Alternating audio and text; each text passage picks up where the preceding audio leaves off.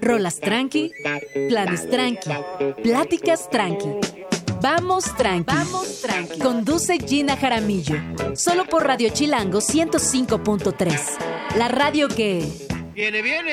Comenzamos. Muy buenos días, bienvenidos a Vamos Tranqui. Son las 11 de la mañana en punto, hoy que es martes 20 de febrero del año 2024. Oigan, les recuerdo que febrero es el mes del taco. Y aquí en Chilango lo sabemos, lo celebramos. Les quiero hacer una invitación muy especial a la segunda edición del Festival Gastronómico Tacos Tacos, el Taco Chilango de la CDMX. ¿Cuándo? Bueno, pues este sábado 24 de febrero en la explanada del Monumento a la Revolución, ubicada obviamente en el corazón de la tan bonita tabacalera. Este festival que se realiza por segunda ocasión reunirá a las mejores y más celebradas taquerías de todas las alcaldías de la ciudad, creando un mosaico de sabores que abarca, ojo, desde tacos al pastor y suadero hasta campechanos y de guisado. ¿Qué se busca? Entre, además de pasártela bien, que comas delicioso, se busca también superar el récord Guinness del mayor número de tacos servidos en una hora. Un título que la Ciudad de México ya ostenta desde la primera edición del festival. Miren, el año pasado para mí fue muy impresionante ver a tanta gente reunida celebrando la existencia de los tacos, disfrutando cada segundo distintos taquitos. Además, obviamente, como ya mencioné, van las taquerías consentidas de la ciudad. Pero bueno, uno siempre puede ir a una taquería o a la otra taquería, dependiendo dónde vivas o dónde estés cuando termine la fiesta. Sin embargo, en este evento estarán reunidas todas las taquerías favoritas. La entrada es gratuita, habrá música en vivo y actividades para toda la familia.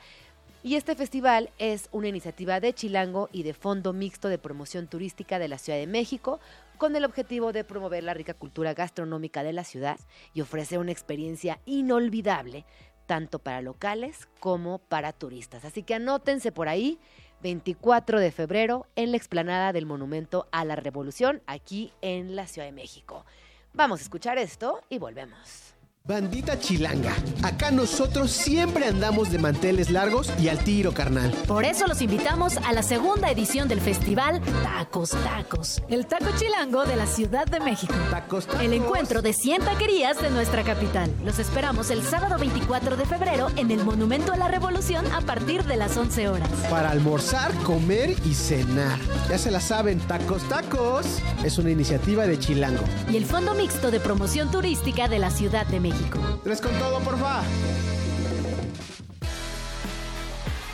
Y ahora sí, son las 11 con dos minutos. Yo soy Gina Jaramillo y me da muchísimo gusto saludarles y contarles que estaré con ustedes completamente en vivo desde la cabina de Radio Chilango ubicada en Parque Lira y en el 105.3 de su FM y obviamente en todas nuestras redes sociales, arroba Gin Jaramillo, arroba Radio Chilango. El día de hoy tenemos un programa muy emocionante. Estará por aquí Mar Rendón. Ella es una cantautora emergente latinoamericana que nos platicará de su proyecto musical. Y con suerte, hasta toca en vivo, ¿eh? Así que estén pendientes. También estará por aquí mi compañera y queridísima Luciana Weiner, que nos va a platicar acerca de su más reciente libro. Se titula Fortuito Acabo de empezar a leerlo y no he podido detenerme. Creo que es importante que hablemos de qué sucede con las leyes en nuestro país respecto a las mujeres y de eso estaremos hablando más adelante. También estará por aquí Isaac Torres, CDMX descentralizada. Y eh, hacia el final del programa, Benjamín Salcedo para hablar de todo, todo lo que tiene que ver con Madonna y la Ciudad de México. Así que no se vayan. Vamos a escuchar sola de Nicole Hortz cuando son las 11 con 3 minutos. Y regresamos. Agenda Chilango. En Vamos Tranqui, siempre hay plan. Grietas y fisuras, donde se asoma la paz. La tercera edición de Quién respalda al barrio de los Laboratorios de Paz estuvo encaminada a reunir a un grupo de artistas de barrio para reflexionar sobre la paz, con personas expertas en las artes visuales y performáticas para crear una exposición colectiva. No te la pierdas este 24 de febrero en el Centro Cultural Universitario Tlatelolco. La entrada es gratuita. Agenda Chilango. El Museo Experimental trae la exposición Montaje de Germán Cueto Esta exposición intenta enfatizar la fascinación por lo escénico y lo escenográfico en la producción de Germán Cueto mediante la puesta en escena de sus piezas. Distintos trabajos se presentan en conjuntos que articulan escenarios y que entran en relación con la arquitectura y las narrativas históricas del Museo Experimental El Eco. Estará disponible para visitarla hasta el 2 de abril y la entrada es gratuita. Agenda Chilango. Desde stand-up, burlesque, fantasía y shows que te sacarán las lágrimas. El arte del drag tiene una gran variedad de propuestas que llenarán el escenario de magia y sobre todo de lentejuelas. Un show de variedad para todas las personas que disfrutan del drag en todo su esplendor. No te pierdas este espectacular show el 21 de febrero en el Cine Tonalá. Agenda Chilango. Ve a poner a prueba tus conocimientos de cultura general en la noche de trivia de Jardín Juárez. Puedes armar equipos con tus amigos y amigas, ganar premios y además ordenar alguna de las especialidades de la carta de alimentos y alguna de sus bebidas. No te pierdas este divertido plan el 21 de febrero en Jardín Juárez. Presentado por Agenda Chilango, los mejores planes de la ciudad en un solo lugar. Para más información, visita chilango.com diagonal agenda.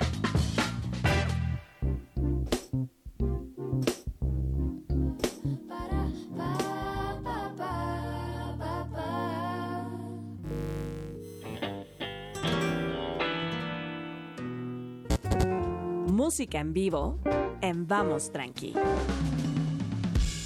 Son las 11 con 9 minutos y como comenté hace unos minutos, está aquí en la cabina Marrendón y ¿qué creen? Sí va a cantar, así que vamos a escucharla. Bienvenida. Gracias.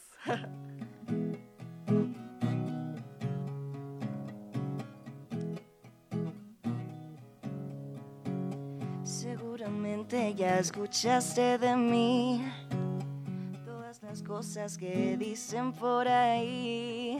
Historias maquilladas donde siempre soy la mala. Ja, qué buen talento tienen para mentir. Ponen palabras en mi boca, me tachan de loca. Dice que me meto con los novios de otras. Si no te da miedo y corres el riesgo, verás que todo cae por su propio peso. Compruébalo. Si tienes dudas, ve, descártalo. Atrévete a verte en mis ojos, apostar por nosotros, a ver si es verdad que rompo lo que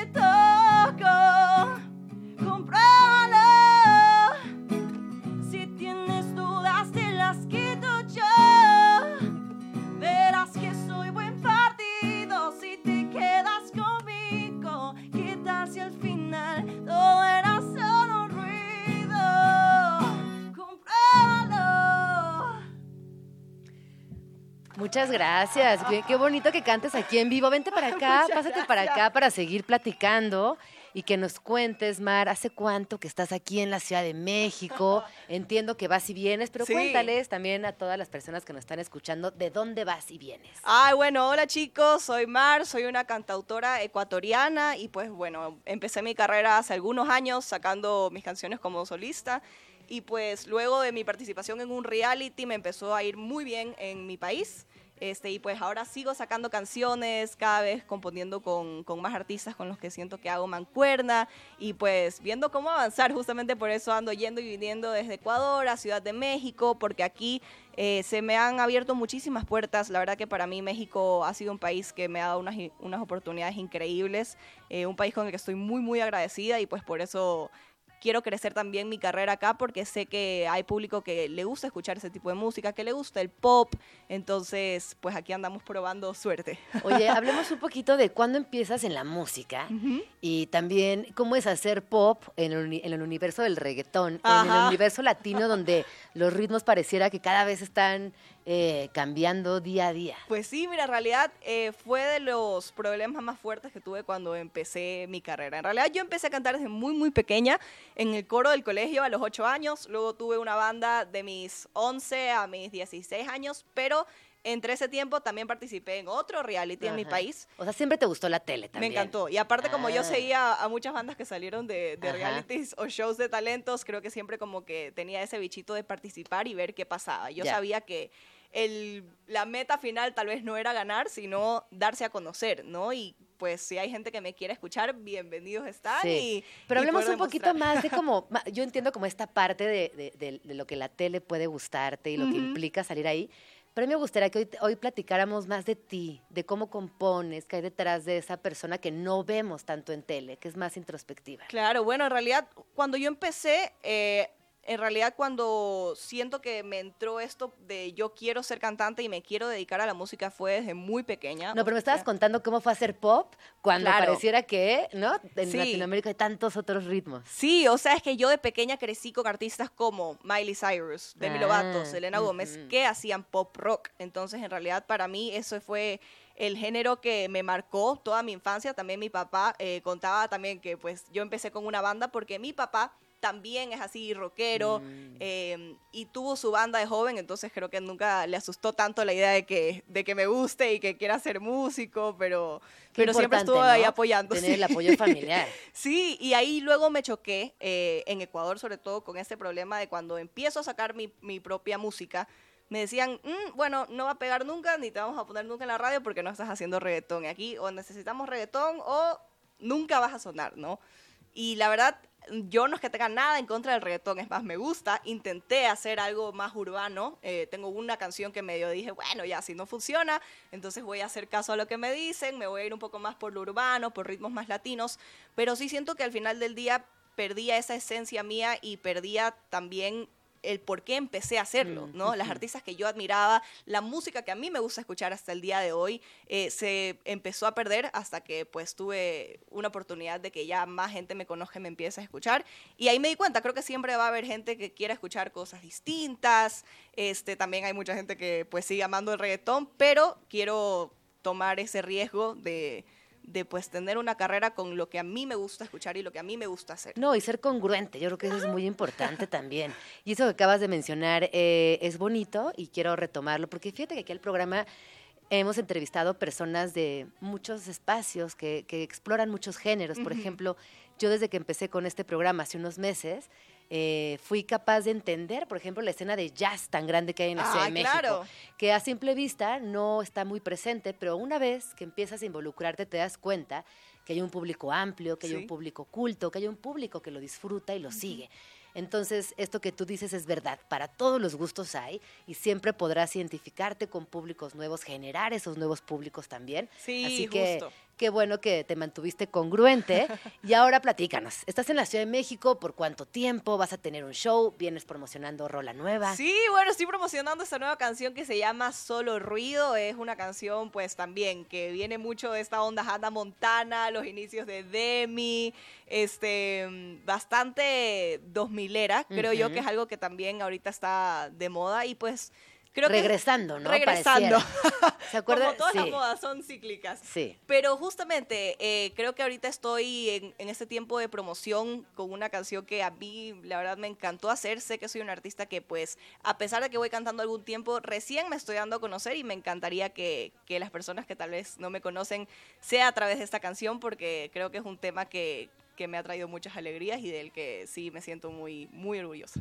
Y cuéntanos un poquito de esta rola, cuándo la escribes, de qué va. Bueno, esta canción trata en realidad sobre una chica con mala reputación, ¿no? Yo por una época recibí algunos mensajes de hate en redes porque habían ciertos rumores de que yo hacía tales cosas. No voy a entrar en detalles, pero la canción creo que es bastante específica. Hasta hay una, un verso en el que digo, dice que me meto con los novios de otras. Entonces eso fue como una gran parte de la historia que me llevó a componer esta canción en el 2022, en realidad, diciembre del 2022 pero la trabajamos por un tiempo hasta que ya al fin pudo salir. El productor de esta canción es pues Andrés Chano, con quien también he trabajado en temas como Mi cover de Laura no está y Te Arde, que también es una canción que es así bien rockerosa, con toques de cosas más modernas como beats de trap, eh, coros, cosas que están sonando en la actualidad. Y la coautora de esta canción, que es alguien que yo admiro mucho, es Ale Seger,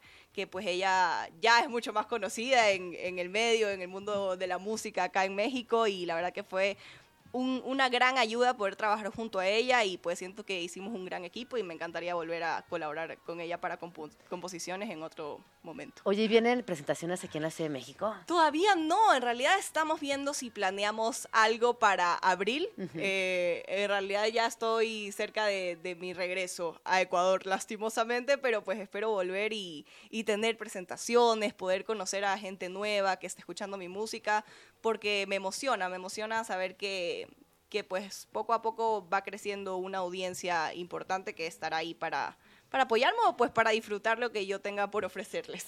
Oye, y para ir cerrando, eh, he leído por ahí que hay una frase que tú, que tú tienes, que es, el mundo es de los que joden. ¿A qué te refieres con esto?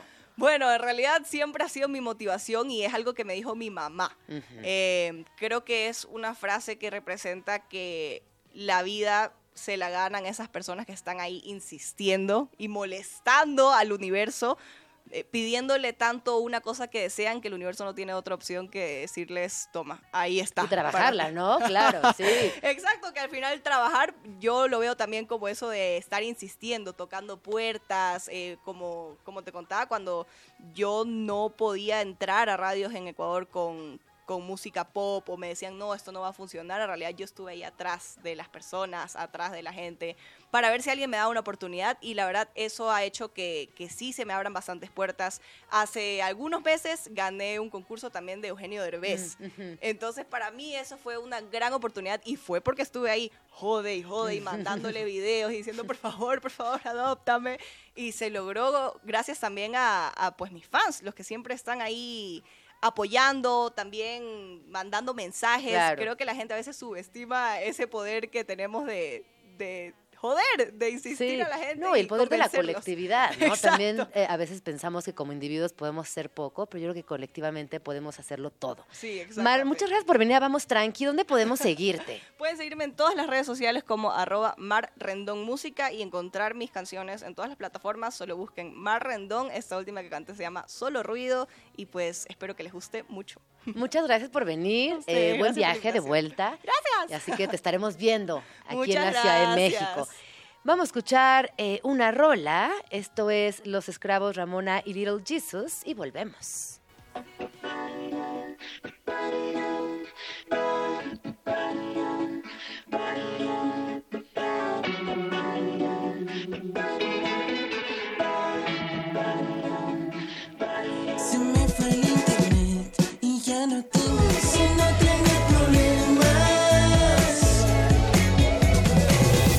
Estás escuchando Vamos Tranqui con Gina Jaramillo en Radio Chilango.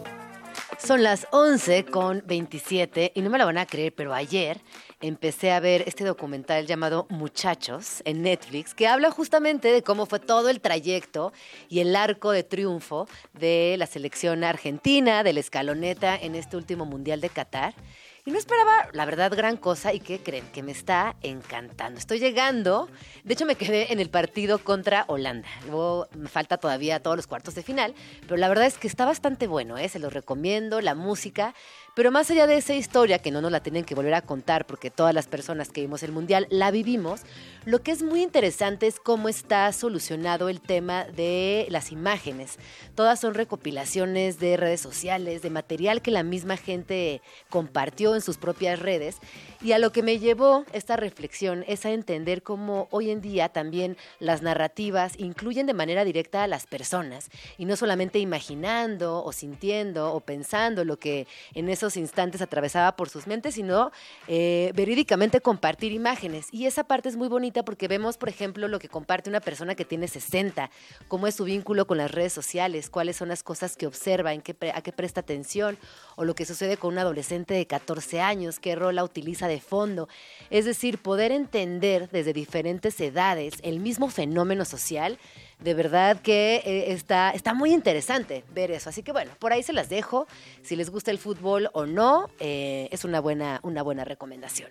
Son las 11.29, vamos a escuchar Classic de The Knox y volvemos para hablar de agenda literaria, porque ya está por aquí Luciana Weiner. No se vayan.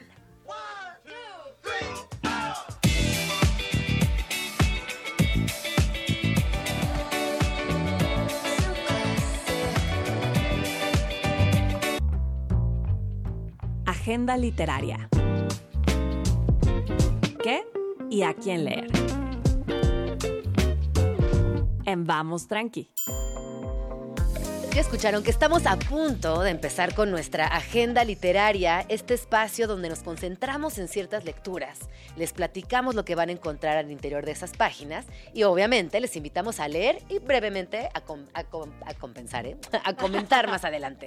Esa risa tan bonita que acaban de escuchar es de mi queridísima Luciana Weiner, ella es maestra en periodismo por el CIDE, co-conductora de ¿Qué Chilangos pasa? aquí en Radio Chilango, nuestro programa de noticias matutino, que además está yendo increíble. Muchas felicidades. Ay, felicidades a ti. Es que qué bonito tener un programa de noticias conducido por chavas, con perspectiva de género, que esté ágil, que, que- que nos, que nos compartan las noticias que a veces son tan pesadas de una manera tan linda. Así que muchas felicidades por lo que están haciendo en qué chilangos. Ay, muchísimas gracias, Jenny. Felicidades también a Oye. ti, la radio que va con todo. Ahí vamos. Oye, pero hoy vamos a platicar acerca de tu libro fortuito, el otro lado de la el otro lado de la criminalización del aborto en México, que está editado por Grijalvo y que definitivamente es un libro que pues que es importante porque sabemos que el cuerpo que no es nuestro y que es nuestro en la medida de a cuánta autonomía podamos acceder también.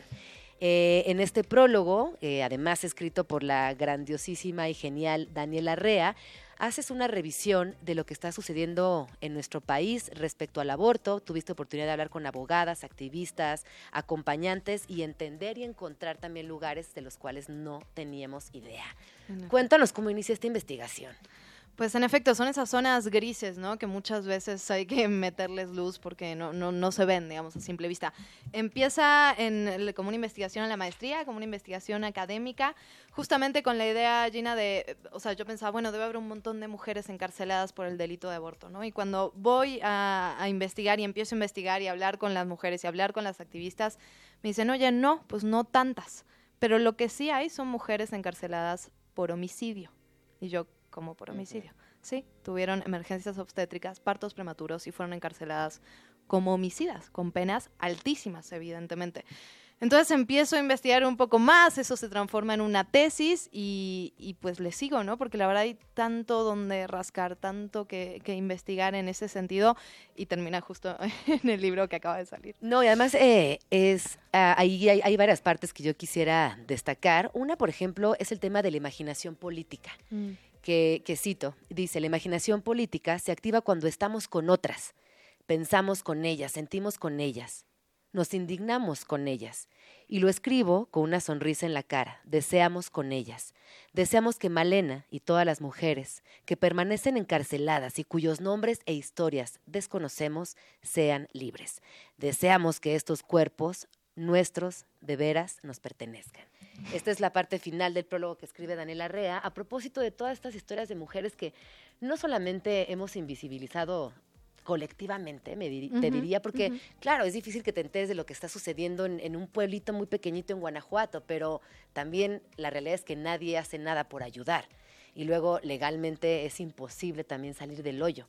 Aquí tú también planteas todos los, eh, los obstáculos a los que te encontraste desde un inicio, de no poder ni siquiera tener data clara. Eso, eso para mí es una de las cosas más importantes, digamos, cuando las autoridades eh, tipifican este, bueno, primero un parto prematuro no es un delito, ¿no? Eso lo tenemos clarísimo, ni una emergencia obstétrica, ni nada de esto. Ahora bien, cuando lo, lo empiezan a investigar y le ponen además el rótulo del homicidio, se vuelve completamente invisible, porque ahí no tenemos cómo acceder, no tenemos cómo preguntar. Yo decía, ¿cómo le preguntas a las autoridades un delito que no existe, pues, ¿no? Y que no, porque uno dice, bueno, Homicidio, pues hay un montón de gente encarcelada por homicidio. Homicidio en razón de parentesco, que de hecho es un delito que se usa mucho en este tipo de casos.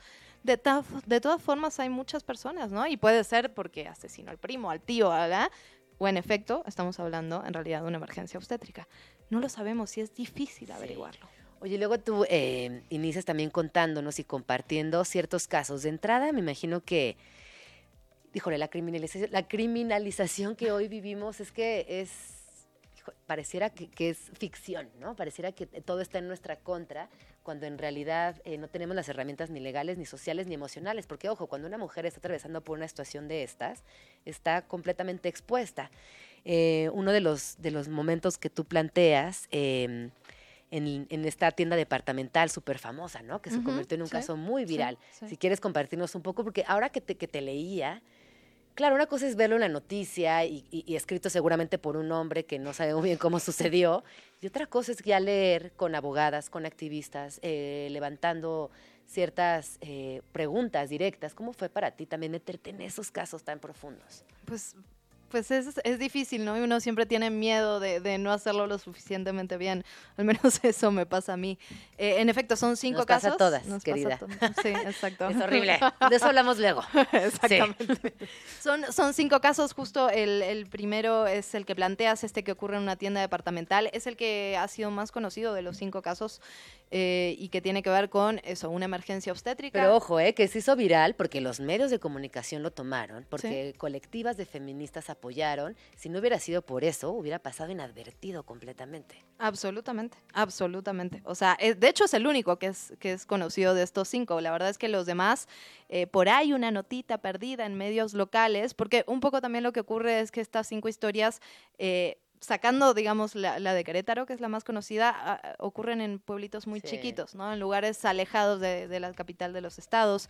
Y eso también los vuelve como irrastreables, imposibles de- de de reportear y muchas veces pasan desapercibidos. Al final estas cinco historias, todas terribles, todas de mujeres que fueron criminalizadas sin haber cometido ningún delito, ningún delito, eh, son ejemplos en realidad de, de lo que puede seguir ocurriendo en el resto del país y puede que no lo sepamos. Es una muestra, tan Es una solo de muestra, lo que sucede. exacto.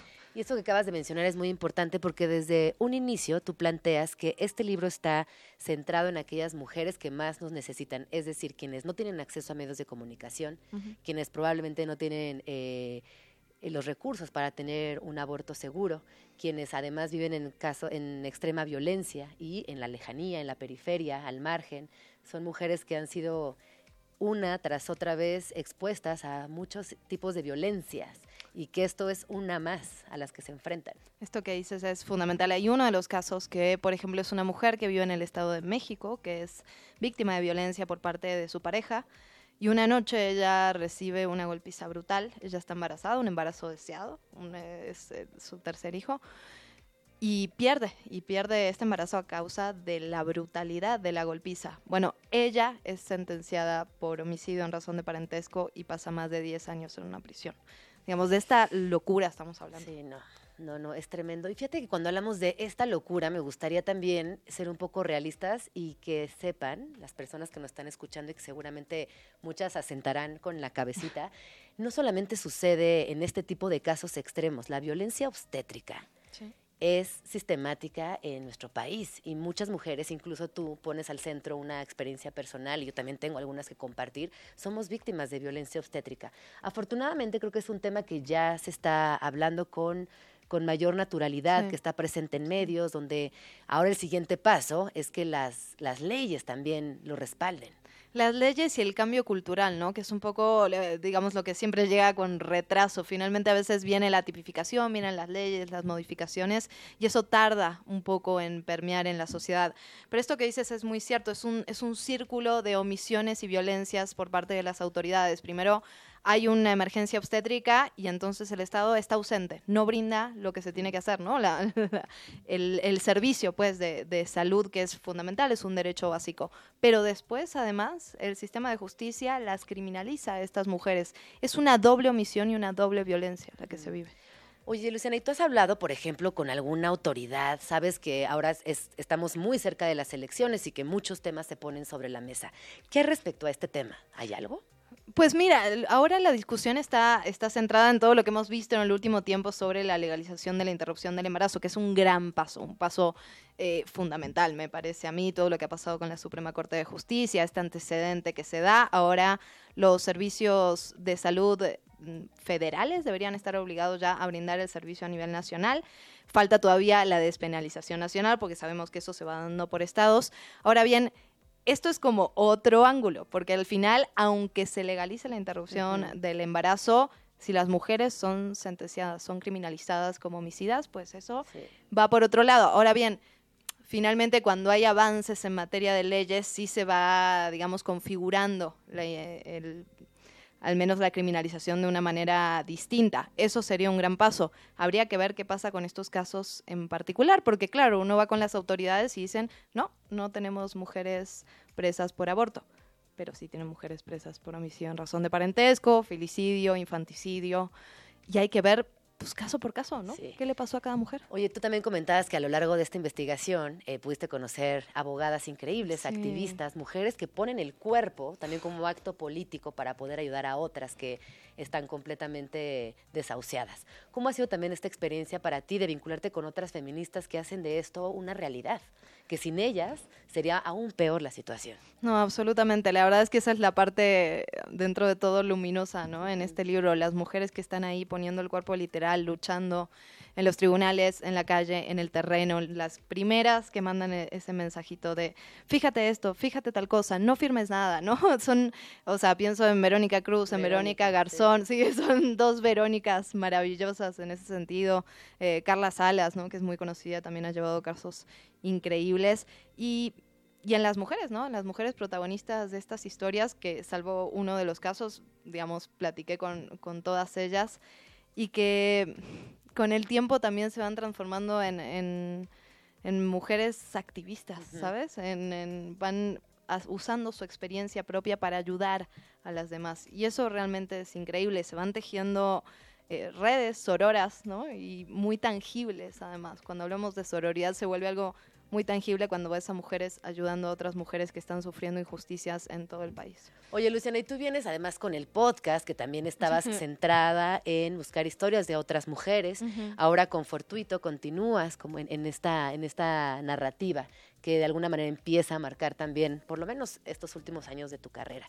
¿Cómo ha sido también para ti encontrarte con un libro publicado en aquello que empezó como una tesis, cuando eras mucho más joven, cuando quizás te involucrabas desde otro espacio, cuando quizás tampoco conocías a toda esta gente y que hoy con la madurez que te da también la profesión, estás publicando un librazo, y te lo dije cuando llegué a la estación, estoy muy orgullosa de ti, estás dándole luz a un rincón muy oscuro y eso es importante. Gracias. Sí, no, gracias a ti, Gina. La verdad ha sido un proceso, sí, muy difícil. Al principio era difícil romper con esa parte académica, ¿no? Para llevarlo a un libro. Fue un proceso que en la que Karen Villeda, mi editora, fue fue fundamental, ¿no? Ayudarme a romper toda la parte estructural académica y entrarle a la parte narrativa, eh, pero siempre poniendo en el medio la investigación, ¿no? La parte periodística, pues contar las historias, tener las fuentes, tener la mayor cantidad de cifras que se pueda y ha sido un proceso muy emocionante y pues estoy, estoy contenta. Estoy contenta. Fíjate que yo también estoy muy contenta, sobre todo porque es verdad que son casos que son muy dolorosos, pero esta Sí. posibilidad de poder leer las historias desde otro ángulo también nos da la posibilidad, como bien por ahí decía Daniel Arrea, de encontrar una guía con posibles respuestas para que cuando estemos en una situación cercana podamos actuar. Justo, y sabes lo que me pasó en el camino, también empecé a ver estos mismos casos en otros lugares de América otros Latina, países. sí. Sí. Exactamente iguales, ¿no? Con la misma tipificación pues, ridícula de, de delitos, con la misma eh, saña contra las mujeres, en los mismos lugares alejados. Y eso, bueno, no, es que, claro, no es un caso aislado, ¿no? Primero dije, bueno, no es un caso aislado en México.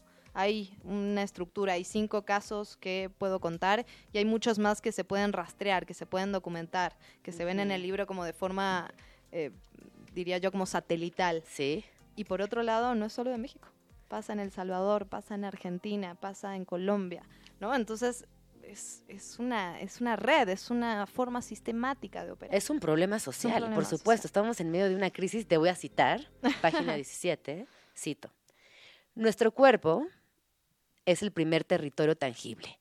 Antes de que tengamos conciencia, antes de la idea y el sentimiento de pertenencia y antes de que tengamos noción de nuestros derechos, el cuerpo se nos impone como una realidad irrenunciable.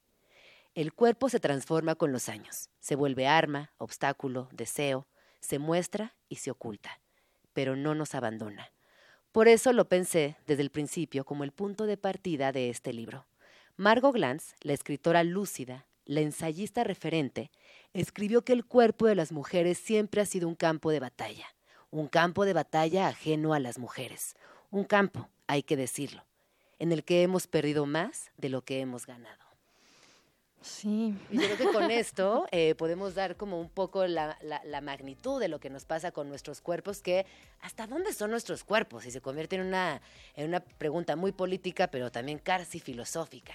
¿Este cuerpo es realmente mío o depende de cuánto dinero tengo? Este cuerpo es mío. Absolutamente, y está legislado en nuestra contra, nuestro propio cuerpo, Sí. ¿no? Lo que nadie puede decir que no nos pertenece, que es evidente, digamos, una, una realidad tan tangible, tan absurda, eh, nuestro propio cuerpo se legisla en nuestra contra, ¿no? Cuando somos mujeres, pues. Sí, totalmente. Oye, Lu, cuéntame, ¿van a haber presentaciones de Fortuito? ¿Ya está en todas las librerías? ¿Habrá audiolibro? ¿Qué, vi- qué viene para este proyecto tan hermoso? Pues ya, ya están las librerías, en efecto hay audiolibro narrado ¿Por ti? por mí. Sí, y tenemos la, la primera presentación en la, en la FIL de Minería este sábado 24 a las 7 de la tarde, así que pues la verdad muy emocionada y con muchas ganas de que puedan caerle por ahí. Qué emocionante. Sí. Pues que espero que todo vaya increíble, que llegue a, a muchas casas, que llegue a muchas personas. Eh, repito, con el prólogo de Daniela Rea, con la edición de Karen Villeda y este es un libro escrito por Luciana Weiner. Así que está en Grijalvo, lo pueden encontrar. Una portada también que tiene muchas lecturas.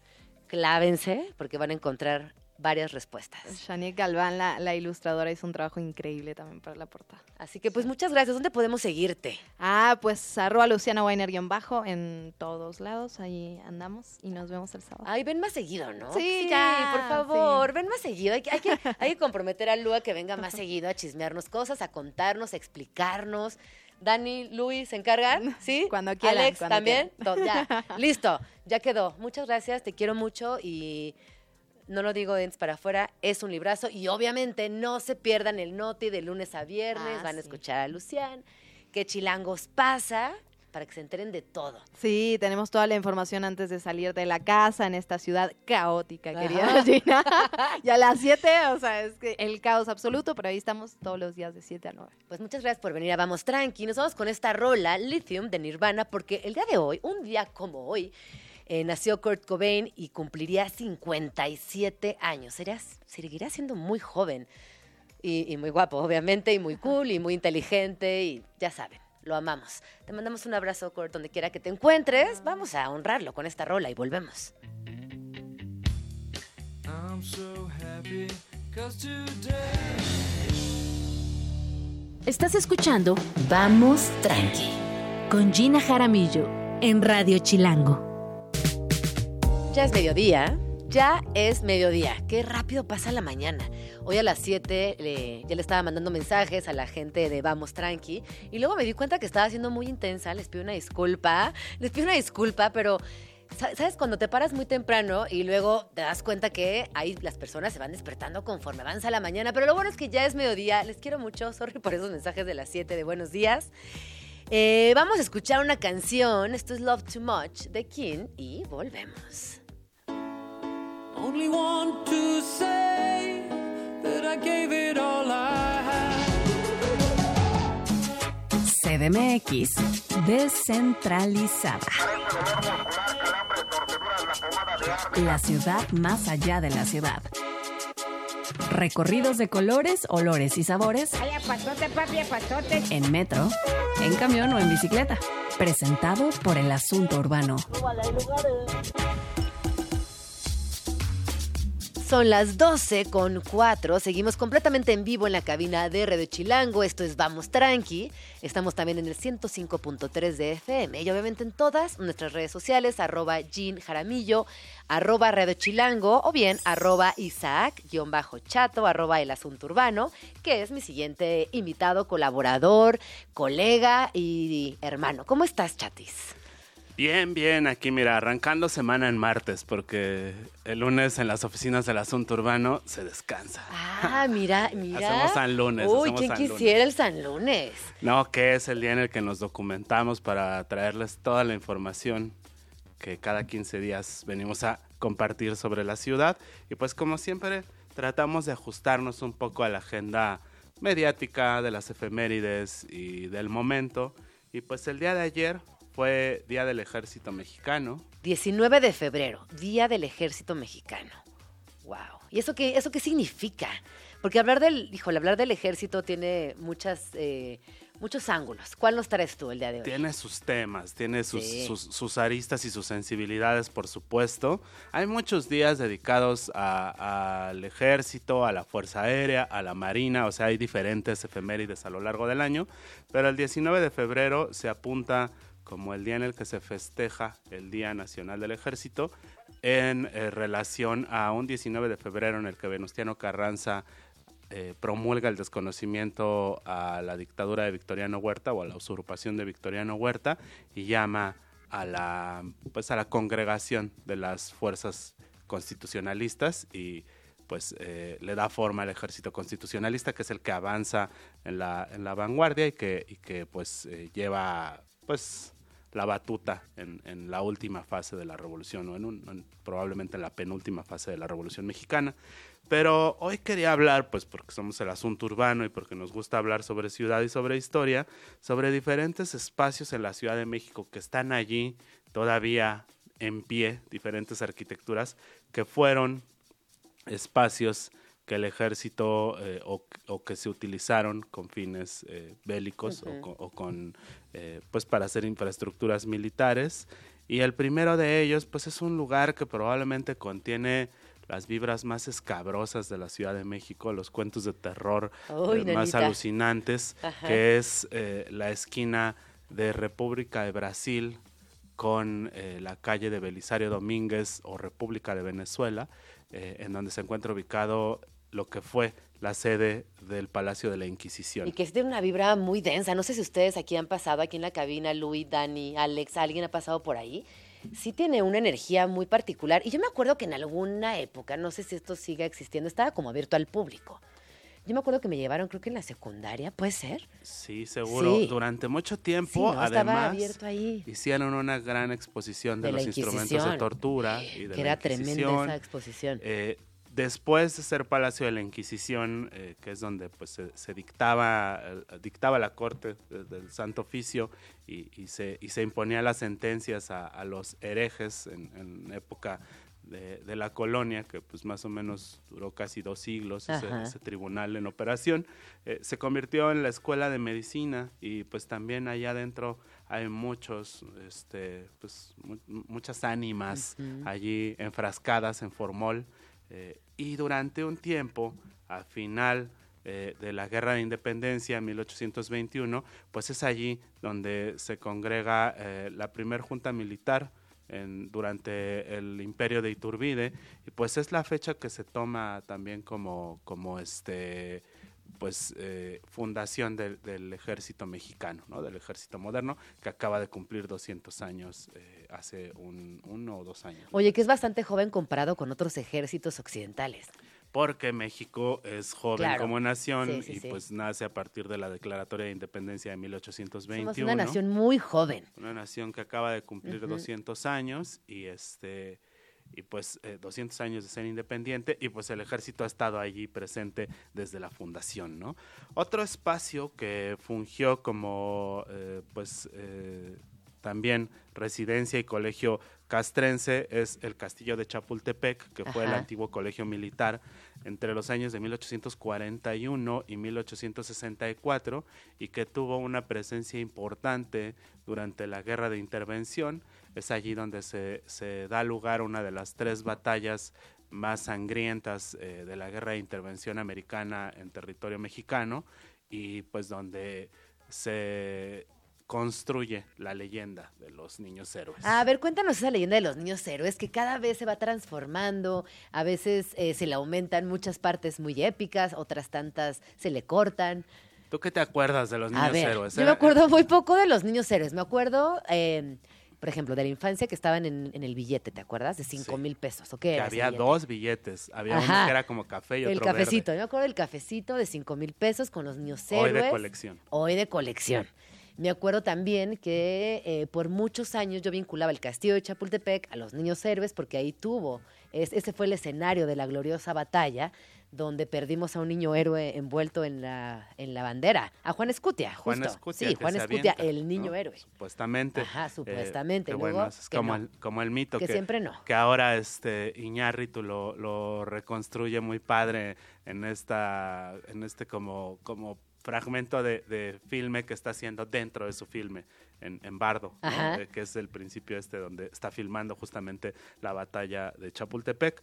Pues eh, los niños héroes fueron cadetes del colegio militar que lamentablemente fallecieron durante este combate y pues se, se creó esta historia pues como uno de tantos mitos que se crean en la historia mexicana para poder exaltar o, o poder pues digamos también eh, pues validar ciertos criterios de identidad nacional y a nosotros en nuestra infancia tal vez ahora ya no se hable tanto de eso en las escuelas pero a Siento que se nosotros habla en- mucho menos, en ¿eh? nuestra infancia nos lo nos lo hicieron ver como un acto heroico en el que tú desde niño pues pensabas que tú también podías ser un héroe, ¿no? Sí, que no sí, tenías sí. que ser este eh, Zapata o Villa para ser un héroe o otros personajes de la, de la independencia como Morelos o Hidalgo, podía ser un niño, un niño también, ¿no? Eh, hay otro niño por ahí también interesante en la historia de, de- de las guerras en México, que es el niño artillero, Narciso Mendoza, que de ese podemos hablar después. Sí, sí. Eh, pero bueno, eh, el castillo de Chapultepec es la residencia, bueno, es el antiguo colegio militar hasta el 64, cuando viene la el triunfo de la reforma y del gobierno juarista, se convierte en residencia oficial, ¿no? Y es Lerdo de Tejada, el primero de los presidentes en ir a habitarla como residencia oficial, y a partir de allí, eh, durante todo el siglo XIX, pues será una residencia oficial hasta la llegada de Lázaro Cárdenas, cuando Lázaro Cárdenas ejecuta esa jugada de ajedrez en la que dice, yo no quiero vivir en un palacio, yo quiero vivir en una humilde casita allí en el bosque, y se va a construirse su rancho La Hormiga en Los Pinos, que después se convertirá en la nueva mansión, en nuevo palacio, ajá. y que hoy en día pues tomará de nuevo otra vuelta de tuerca. Y que está muy historia. cerca, está que aquí. están enfrente, Sí, están sí. enfrente uno del otro.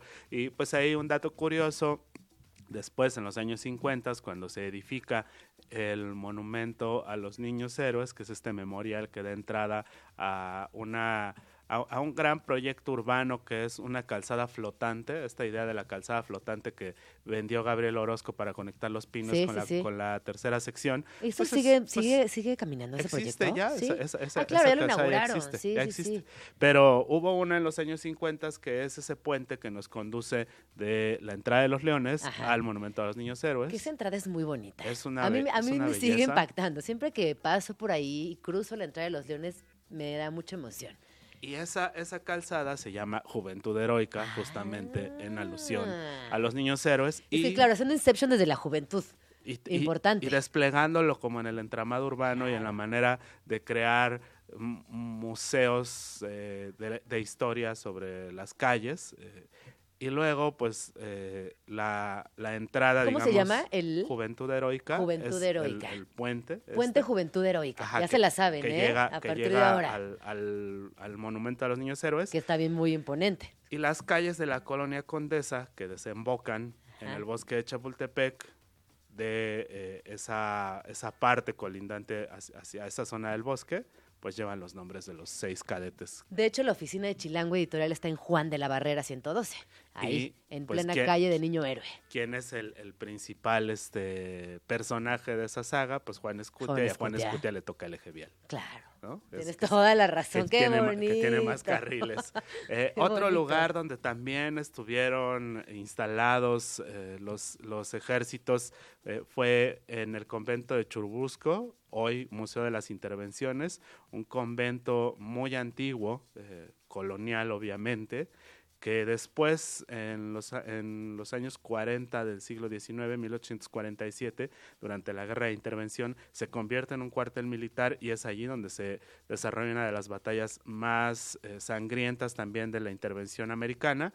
Y eh, el convento de Churubusco, en aquel momento cuartel militar, es eh, defendido por el general Pedro María Naya y por eso allí, a un lado del convento, se crea o, o se le da la nomenclatura a la calle de General Anaya y por eso el metro se llama General General Anaya. Anaya. ¿no? Y por eso la silueta del metro trae un general General Anaya, que ahí es ese está. General Ya se Anaya. la sabe. Y pues otro dato curioso es que allí también eh, se, se, se da lugar el, el grupo de resistencia de irlandeses disidentes, que son, es una fracción de milicianos irlandeses que se suman a las filas del ejército mexicano para luchar contra, el, eh, el- contra Estados Unidos en la guerra de intervención y pues eh, dedicado a ellos hay mucha historiografía allí en el Museo de las Intervenciones que después se convierte justamente en eso, en un museo que reco- recoge la historia de las distintas intervenciones que ha sufrido México a lo largo de su vida Está moderna. bueno ese museo, ¿no? Sí, hasta hace unos años era uno de los museos más visitados de la Ciudad de México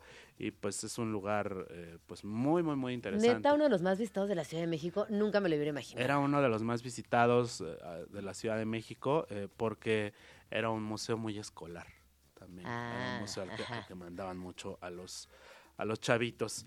Otro lugar importante para hablar de la historia militar en la arquitectura de la Ciudad de México es el Colegio Militar eh, que está ubicado en la zona de Popotla, sobre Ajá. la calzada México-Tacuba que ya hablamos alguna vez de, de la calzada México-Tacuba y de la Sí, sí, sí. vocación que tiene como, como espacio de educación. Y ese colegio militar antiguamente fue la Escuela Normal de Maestros. Pues se llama el metro, Díaz. metro normal. Ajá, después crean la normal unas calles más adelante, que es este proyecto moderno, Ajá. en donde eh, pues Mario Pani tiene mucho que ver, donde hay murales de Orozco, pero la escuela original de maestros era allí, en donde estaba después el colegio militar, la mandó a construir Porfirio Díaz, se la encomendó a uno de sus hijos, que era arquitecto, él la diseña, pero después en 1920, eh, justo como en, en esos ajustes revolucionarios, se decide que mejor se convierta en colegio militar y entonces se inicia el proyecto para crear una nueva normal de maestros. Oye, ¿y es, eh, o es algo que, que estaba planeado, que todo el tiempo estén moviendo a los militares, o por qué los vemos existiendo en distintos espacios en, en estos siglos? Pues eh, justamente como que van ajustándose a las proporciones y a las capacidades que debe de tener el ejército. Entonces eso nos da testimonio de que el ejército crece. Crece. ¿no? El ejército crece.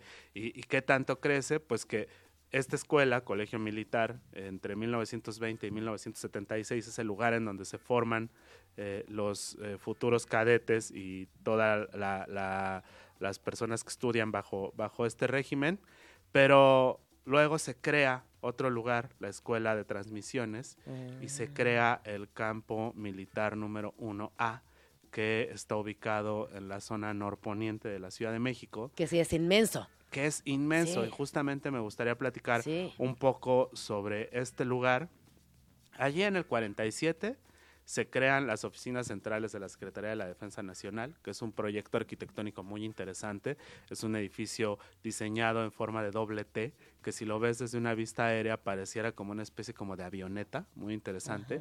Frente a él se crean las oficinas de la Secretaría de la Fuerza Aérea eh, y estos también son unos edificios muy interesantes, tienen una forma como de panal y que los podemos ver cuando vamos sobre el periférico, uno del Sí, lado sí, derecho sí, y uno del lado izquierdo, y pues se empiezan a ocupar todos estos distintos terrenos para crear una gran zona militar. Y que esa zona es como un misterio, ¿no? Porque uno pasa en el coche y siempre ve a los militares y se ve muy bonito desde afuera, y, pero, y como que no alcanzamos a entender cuán grande es hasta que avanzas y avanzas y avanzas y sigue existiendo y sigue existiendo y, y permanece un rato a tu lado. Está ubicada justo hacia las faldas de lo que sería la serranía del bosque de los remedios. Ajá. Y si tú te das cuenta y lo ves en una cartografía, hay una extensión de terreno que abarca desde el río Hondo, que está por allí, eh, que baja del río de los Remedios, eh, y hasta la zona de Chapultepec y de Santa Fe. Es toda la zona de, Sí. de- de Barrancas que es ocupada como un espacio militar y posteriormente se crea un campo militar también en donde se instala la fábrica de pólvora en Santa Fe y pues entre medio se construye la colonia de las Lomas de Chapultepec. Entonces es como, Ah, ajá. como si fuese un gran, un- un- una gran extensión de terreno que inicia en Chapultepec Ajá. y termina hasta Naucalpan Sí. y que está dividida en sectores y pues poco a poco esos sectores, eh, bueno, el bosque de Chapultepec pues siempre tuvo su vocación de parque público, eh, pero ahora es muy interesante que en los últimos años se cede el terreno del campo militar para abrir este gran proyecto de la cuarta sección del bosque de Chapultepec, se transforma la antigua fábrica de pólvora y el campo ecuestre de constituyentes y actualmente se instalan allí eh, la Bodega Nacional de Arte y la, la nueva Cineteca Nacional de Chapultepec, próximamente una estación de cablebús y toda esta gran infraestructura que se cede durante este último periodo, junto con la del Centro Cultural Los Pinos, antes eh, pues eh, Residencia oficial de Los Ajá. Pinos.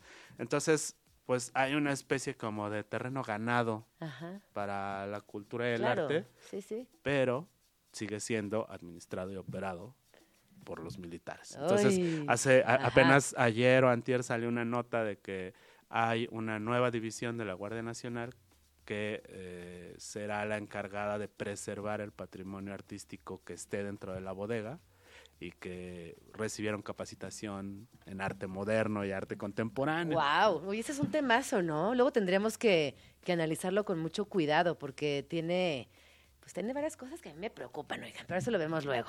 Y el último Sí, momento, el último. último momento de la arquitectura militar en la Ciudad de México, pues es la creación del heroico colegio militar en la zona de Tlalpan, una obra del arquitecto Agustín Hernández y de Manuel González Rull. Es un proyecto impresionante. eh, yo nunca he estado ahí porque pues tampoco es que puedas entrar No, así no, no, como un es museo. público, claro.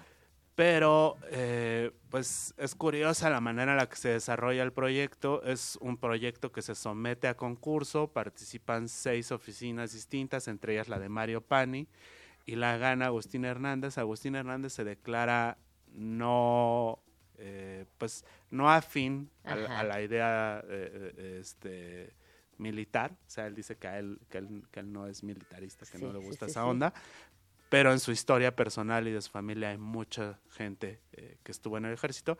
Finalmente gana su proyecto y es un proyecto que hace alusión a la manera en la cual se construía el urbanismo en las antiguas ciudades mesoamericanas de las ciudades templo, como eh, Tenochtitlan o como Teotihuacán.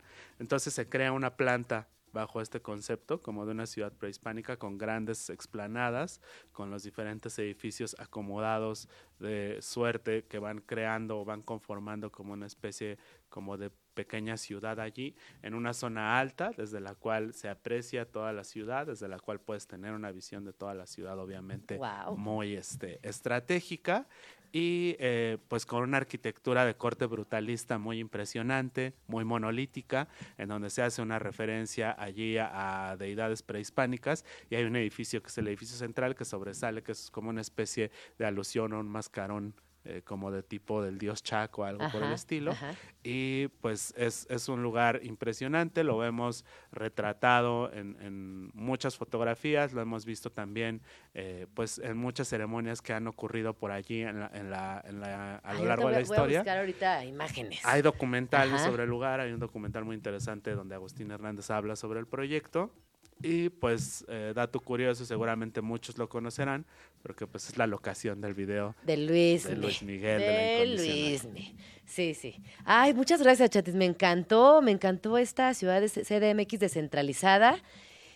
Me quedo con muchas preguntas, luego te las mando. Muchísimas gracias por estar por aquí. Recuerden seguir a El Asunto Urbano, arroba El Asunto Urbano, o a Isaac Torres como arroba Isaac-chato. Muchísimas gracias, Chatis, por venir. Cursos, algo que tengas en puerta. Pues eh, pronto vamos a darles noticias sobre la Escuela de Verano del Asunto Urbano. Ya estamos empezando a trabajar en el diseño del programa y pues también sobre un corredor interesante que, que vendrá eh, a, propósito de la Escuela de Verano, un, un corredor que haremos de espacios culturales en la zona norte del país, por ahí asociados con otros espacios importantes eh, emergentes.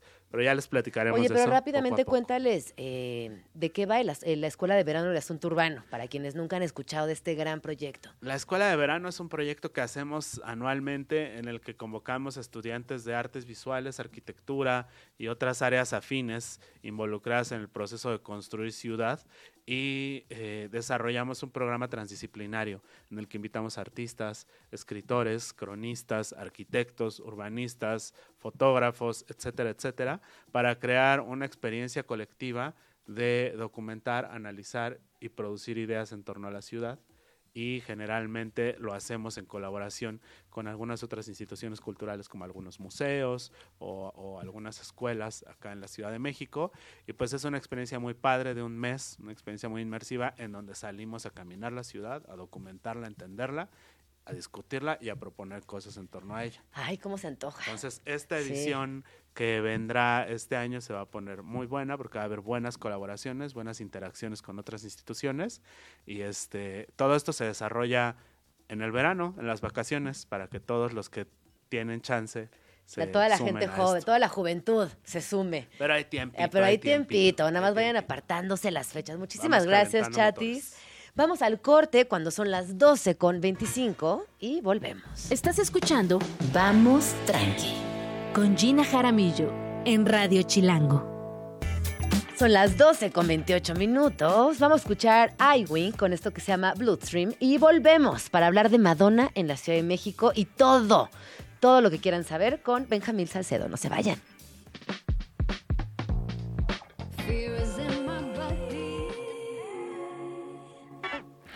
Vamos Tranqui con Gina Jaramillo. And you can dance for inspiration. Son las 12 con 31 minutos y estamos escuchando, obviamente, de fondo a la que para mí es la reina absoluta del pop, Es la reina madre del pop. ¿verdad? No existe otra reina del pop. Bienvenido, Benjamín Salcedo, melómano, locutor, docente, autor del libro Playlist Manía y amigo de este programa. Te queremos mucho. Traemos un temazo que a mí me apasiona, que es la señora y madre Madonna. Yo también las quiero mucho y siempre feliz de venir a hablar de Bowie, de Beatles y ahora de Madonna. ¡Qué monstruos! ¿No? O sea, hablar ahora de la reina del pop vale la pena. Sobre Sí. todo porque ya no tarda en llegar. Ya no tarda en llegar y justamente yo voy, eh, voy al día con sus redes sociales. Me gusta ver en lo que se ha convertido. Eh, ¿Qué tiene? 60 y... 65, sí, 66. sí, por ahí. Por ahí Me 61. encanta ver a, esta mujer que se mantiene vigente, que está bailando, que está haciendo gira mundial, quizás la última gira mundial. Muy Yo creo que va a durar más tiempo. Sí, pero tú crees que se aviente una gira mundial. No Pues, sé, quizás Yo creo que en sí. Estados Unidos. ¿sí? Fíjate que, que- que Madonna em, le ha tocado vivir lo que a ningún otro artista desde su época, ¿no? Que es mantenerse vigente, hacer giras mundiales, romper récords, mantenerse en todos los sentidos eh, en la industria, no solo musical, cinematográfica, artística, de la moda, en todos lados. Entonces es una mujer que no creo que se detenga. Además, una mujer que hoy, a la distancia, pareciera que todo lo que vemos en la música eh, es posible porque sí. Sin embargo, Madonna, sin ella saberlo, transformó por completo las narrativas de las mujeres arriba de un escenario. Mencionas algo importantísimo. Creo que el valor de Madonna no solo radica en su éxito comercial, como la gente pudiera pensar, o las letras de sus canciones, o lo exitoso de sus discos. Es una persona que llegó en el momento indicado al lugar indicado, ¿no? Con una narrativa bastante diferente, eh, como tú bien dices, es un prototipo del feminismo, pero también fue de las primeras que le abrió la puerta al movimiento LGTB+, creo que muchísimos años antes de que fuera este bien aceptado y, y- y tan común visto, y todo, claro, ¿no? sí. Y, y- y no solo eso, creo que Madonna también tuvo la suerte de estar en el momento en el que explota, por ejemplo, MTV. Ajá. ¿no? Entonces todos estamos acostumbrados a oír la música en radio, en disco y demás, y de repente surge MTV y la música se convierte en algo visual, y Madonna se vuelve en una figura visual. Su moda, su peinado, su vestido, todo es influyente para todas las generaciones subsecuentes. Sí, y ahorita que decíamos cuál sería, claro, esa influencia hacia otras generaciones va por ahí. Es una mujer muy talentosa que compone, que canta, que baila muy bien, que además eh, es, siento que en algún momento aguantó vara, ¿no? De todas las posibles críticas, de todo el rechazo, eh, toda la sociedad conservadora que evidentemente la consideraba una mujer muy maligna, y ella siguió adelante haciendo lo suyo. Fíjate que ahorita que mencionas esto, me viene a la memoria la primera vez que viene Madonna a México, en el año de 1993. Se a ¿Fuiste al concierto? No, Chino. no, no fui. Yo era muy pobre en esa época. No, no pude ir. Y joven, joven y pobre. Joven y pobre, entonces no pude ir. Pero déjame comentarte algo que creo que es muy importante. Eh, cuando se presenta en ese 1993 aquí en México, hay movimientos, hay gente quemando postes, Ay, no, qué quemando discos, No. diciendo que era una mujer que este, solamente venía a provocar, sexual y que no tenía... Una locura, imagínense, estás hablando de la sociedad mexicana. ¿eh? Ay, No es- no, y 1993. 93. Así de retrógradas estábamos, para que se den una idea. Eh, para que ubiquen ustedes, no existían los conciertos en México hasta 1991, que empiezan en forma ya los conciertos con la llegada de Sí o César en ese año 1991, empiezan los primeros conciertos. Entonces, cuando llega Madonna, nunca antes habían visto a una artista de estas, de estas características con un show, aparte venía con el disco erótica. No, wow. Y este, el, el tour se llamaba The Girly Show. Y, y pues era exuberante, era sexy, era, tenía muchas cosas que la gente no estaba preparada para ello Sí. y se volvieron locos Sí. aquí en México. A mí me, me fascina, por ejemplo, ver a estrellas como Miley Cyrus hoy, cuando Ajá. cantaba la de Flowers, ¿no? Se llama la Sí. rola, que sale ella colgada de un columpio. Ajá. Y que tú dices, ay, claro, Miley Cyrus. No, esa foto ya la hizo Madonna, la hizo desnuda hace 20 años, ya se expuso en galerías de arte, en museos. Mucho de lo que vemos hoy es en realidad inspirado en Madonna. Totalmente. Ella ponía el cuerpo siempre al frente como acto político, como acto poético, como acto artístico también. Y Totalmente. me fascina. Recordarás el famoso libro Sex. Sí. ¿no? Eh, ella cuando saca su libro Sex, pues fue la locura eh, para los dos lados, ¿no? La gente fascinada viendo la parte artística, reconociendo el valor eh, personal y estético de, de la obra y también obviamente todos los mojigatos y conservados que decían, no, ¿cómo? Que justamente este libro es del año 92, que es por este momento donde quemaban este, fotografías y pósters de Madonna aquí en la Ciudad de México. Hazme el favor. Después de eso se tarda 15 años en regresar a México. Pero igual tuvo un show exitoso, se llenó. Tuvo muchos Sí, shows, sí. sí, no, no. De hecho, brinca al Foro Sol, Ajá, que yo ya ahí Sí. fui a verla. eh, que estamos hablando de Ya 2000, 2008. sí, sí, sí. 2008, que fue este fue la gira posterior a Confessions of, o- a, a- a- a este, Confessions on, on the Dance Floor. Fue este Sweet and Sour Tour. Ajá, el and Sour, Sour, 2008. sí, sí, y sí. ese ya es un super show en Foro Sol. Recordemos que el primero era en un lugar que apenas se estaba acondicionando que le llamaban el Autódromo Hermano Ay, el Rodríguez. Autódromo Hermano Rodríguez, Que claro. eran unas ¿Cómo tribunas nada más, ¿no? Y ya el Foro Sol ya tenía un poco más de forma. Ves un show espectacular de Madonna. Tal vez te podría yo decir que la mejor gira. Este, porque venía de un super disco y, y traía una producción que no habíamos visto aquí en México. A ese sí tuve la suerte de ir, 2008, supongo que tú también. Sí, por Sour. supuesto, sí, sí, Y sí. dices, wow, o sea, eh, este, no faltaba la gente afuera, ¿te acuerdas? En la calle con pancartas de "Al- aléjate de Satanás, de Madonna es el diablo, este, eh, únete a la religión. Ay, no, cosas no, no, no, qué Pero vergüenza.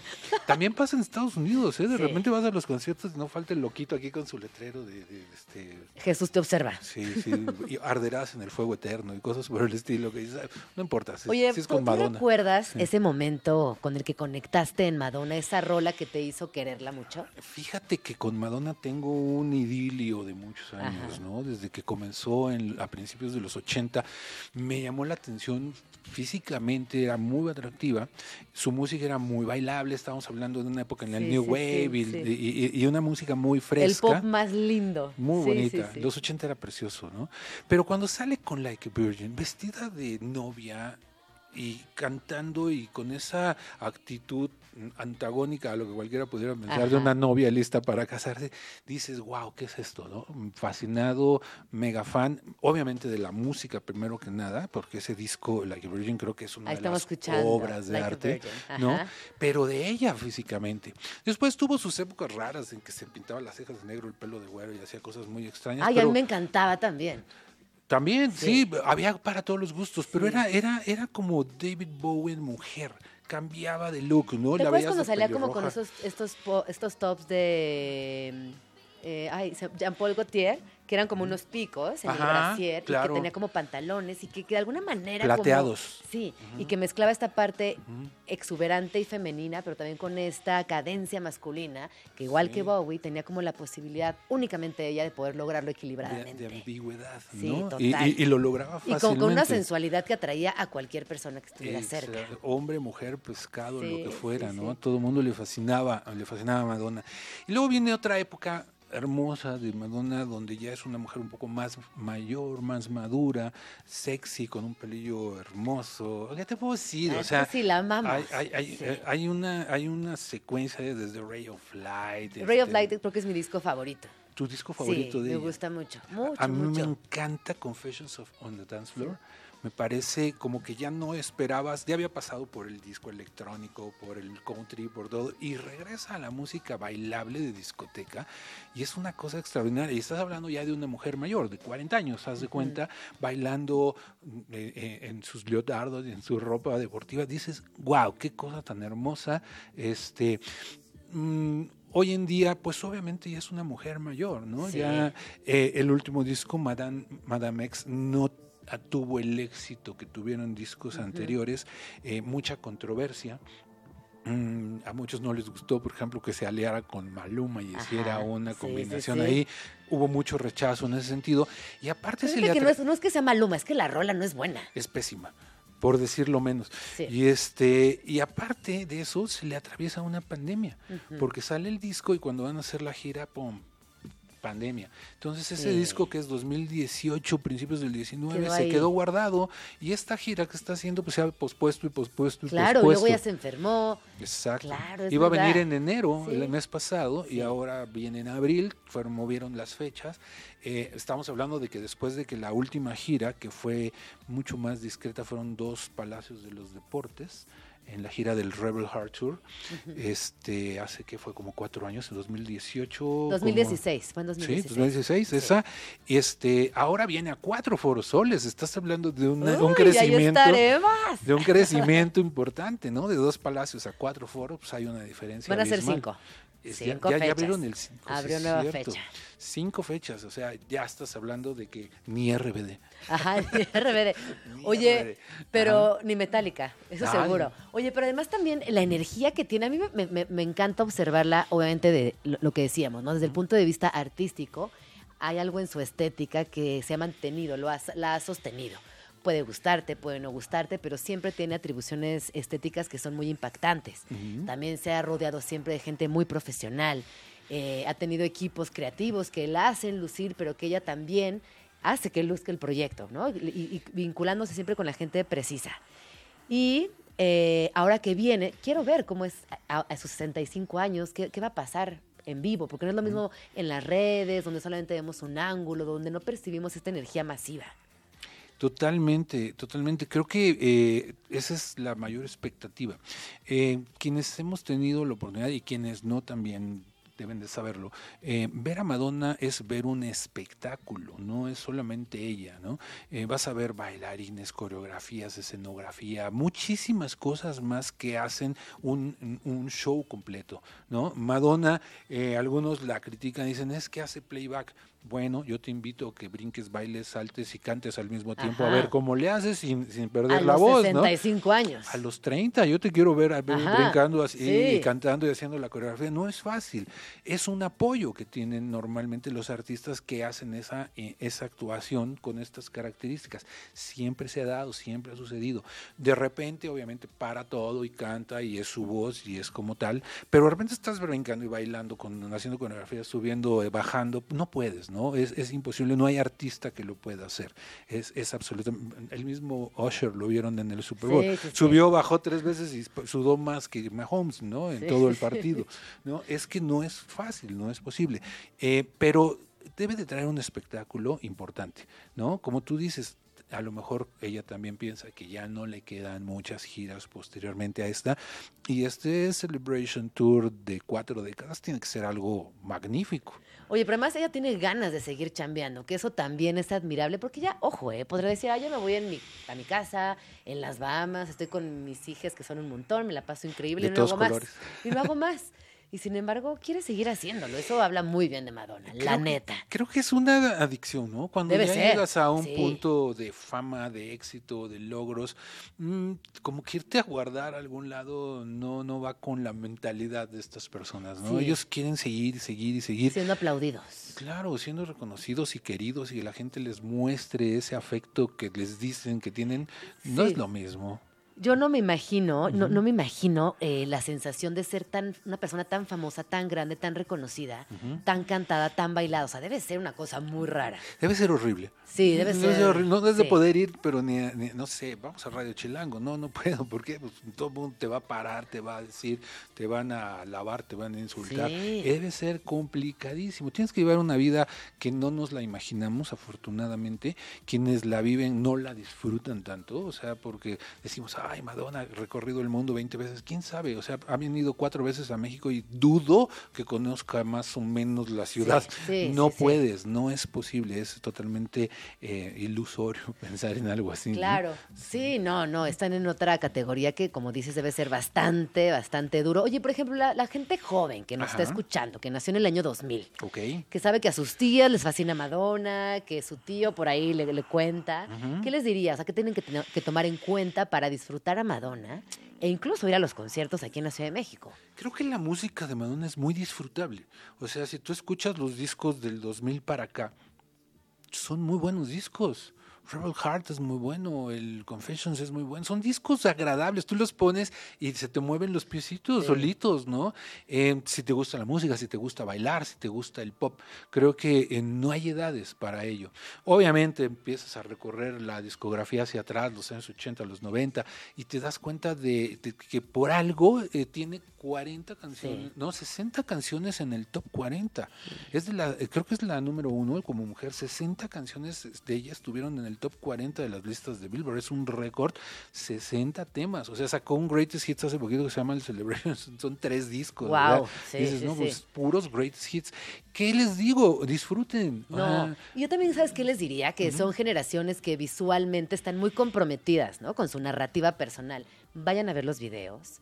Eh, busquen todo lo que ha hecho respecto a arte, Claro. escuchen también sus discursos, porque es una mujer que ha marcado tendencia, por ejemplo, en derechos humanos sin ni siquiera decirlo.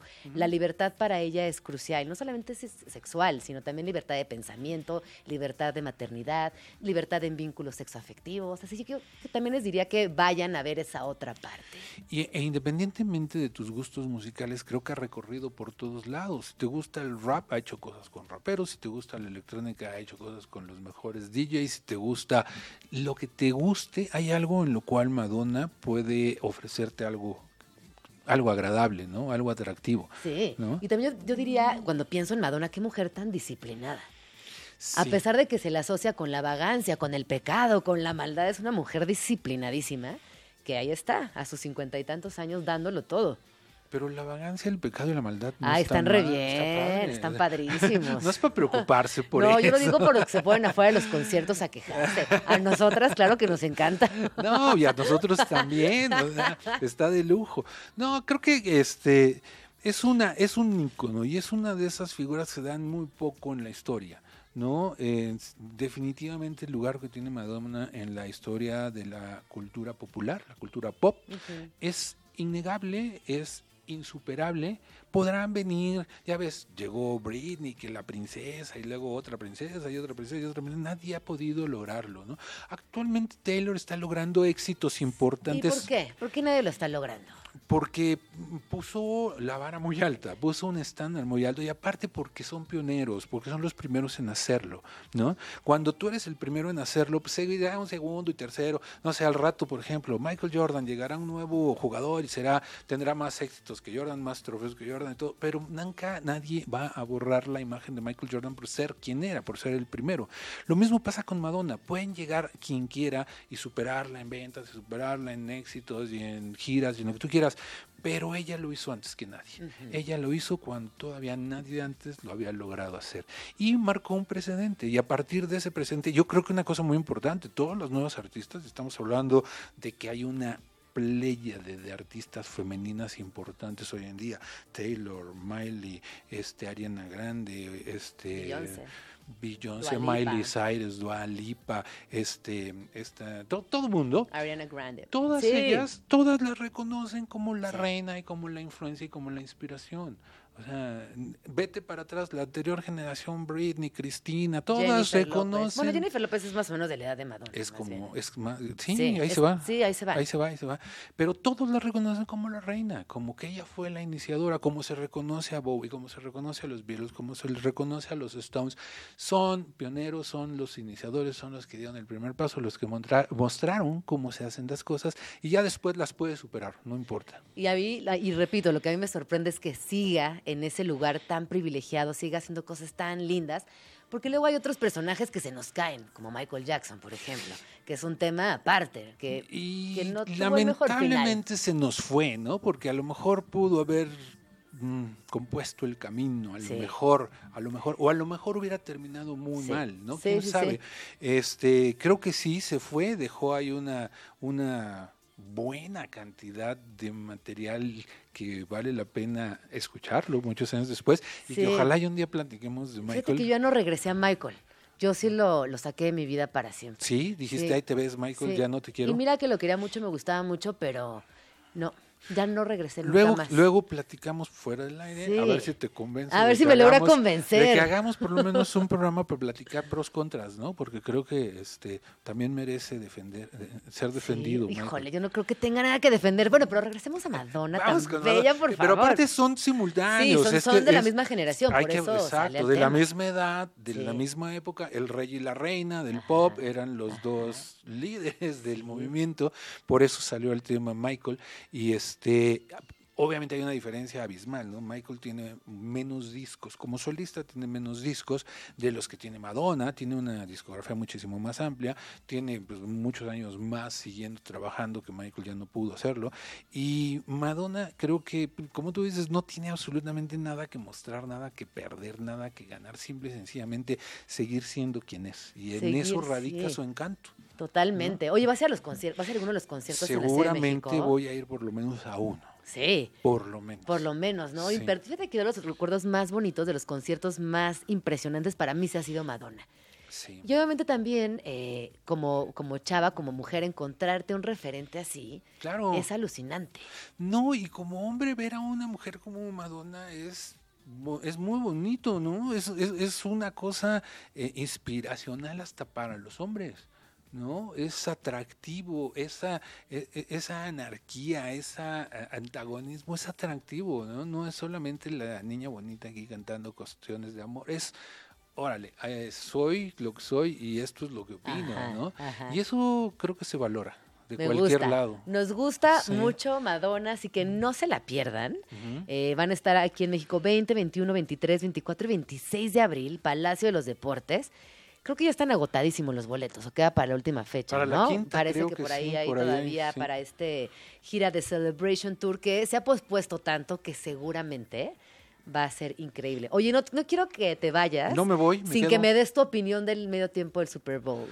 Híjole, ¿te verás? Ah, la neta, la Mira, verdad te, te- te- verdadera. te voy a decir algo. Creo que mm, fue poco lucidor el show, Ajá. ¿no? Eh, creo que Usher es un gran artista, del cual en México se conocen muy pocas canciones. sí.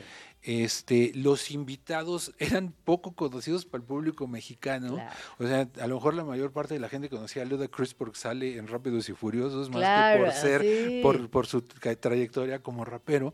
Este, pero creo que mm, le faltó, faltó. algo. Simplemente desde el inicio, o sea, el tipo ya estaba sentado en su trono con las luces prendidas y estaban acomodando todo y dices, ¿qué es esto? O sea, si lo espectacular es que de repente surja la gran figura del Superman, y él estaba ahí sentado como si fuera uno más. ¿Consideras que a los hombres se les exige menos que a las mujeres en el medio tiempo el Super Bowl? Yo creo que se exige por igual. Yo creo que se les exige por igual, porque si tú te fijas, eh, las críticas a los shows es igual de rudo contra Usher, contra contra Weekend, contra Rihanna, con quien, con quien sea, sé, ¿no? sí. Sin embargo, sí puedo decirte que tal vez el último gran show que he visto en el Super Bowl lo dieron dos mujeres. Sí, ¿no? sin, duda. Y es uno de los mejores junto con el de Madonna y Beyoncé también. es El, y el de Prince, y el de de Michael, Prince. y el de varios más. Sí, fíjate que a mí, sí, yo, yo no, no podría decir tanto, porque en realidad no conozco a Usher lo suficiente como para emitir un juicio, pero me parece que estoy dentro de ese grueso que no conocía lo suficiente para emocionarte con Creo el que show. la última canción dices, ah, Ah, ya, ya, ya, ese es, Ajá. claro. ese.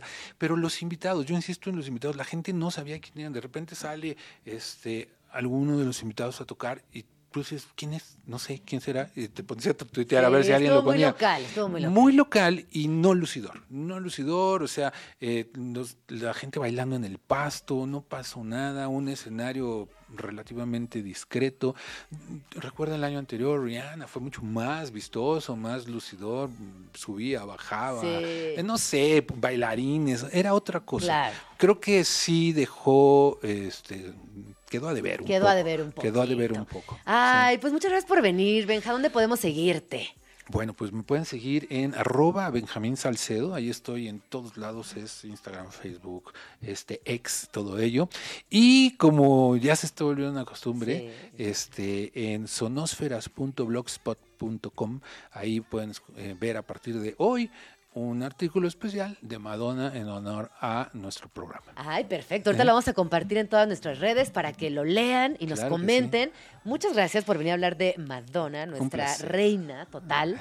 Y nos escuchamos el día de mañana. Se quedan con Nacho Lozano. Esto no es un noticiero. Entérense de todo lo que está sucediendo en nuestro país. Y a las 11 del día, del día de mañana, aquí estaré de nuevo platicando con ustedes. Muchas gracias, muchas gracias, Benjamín. Un placer. Gracias a todo el equipo de Vamos Tranqui por hacer posible este programa. Pásenla bonito. Feliz martes.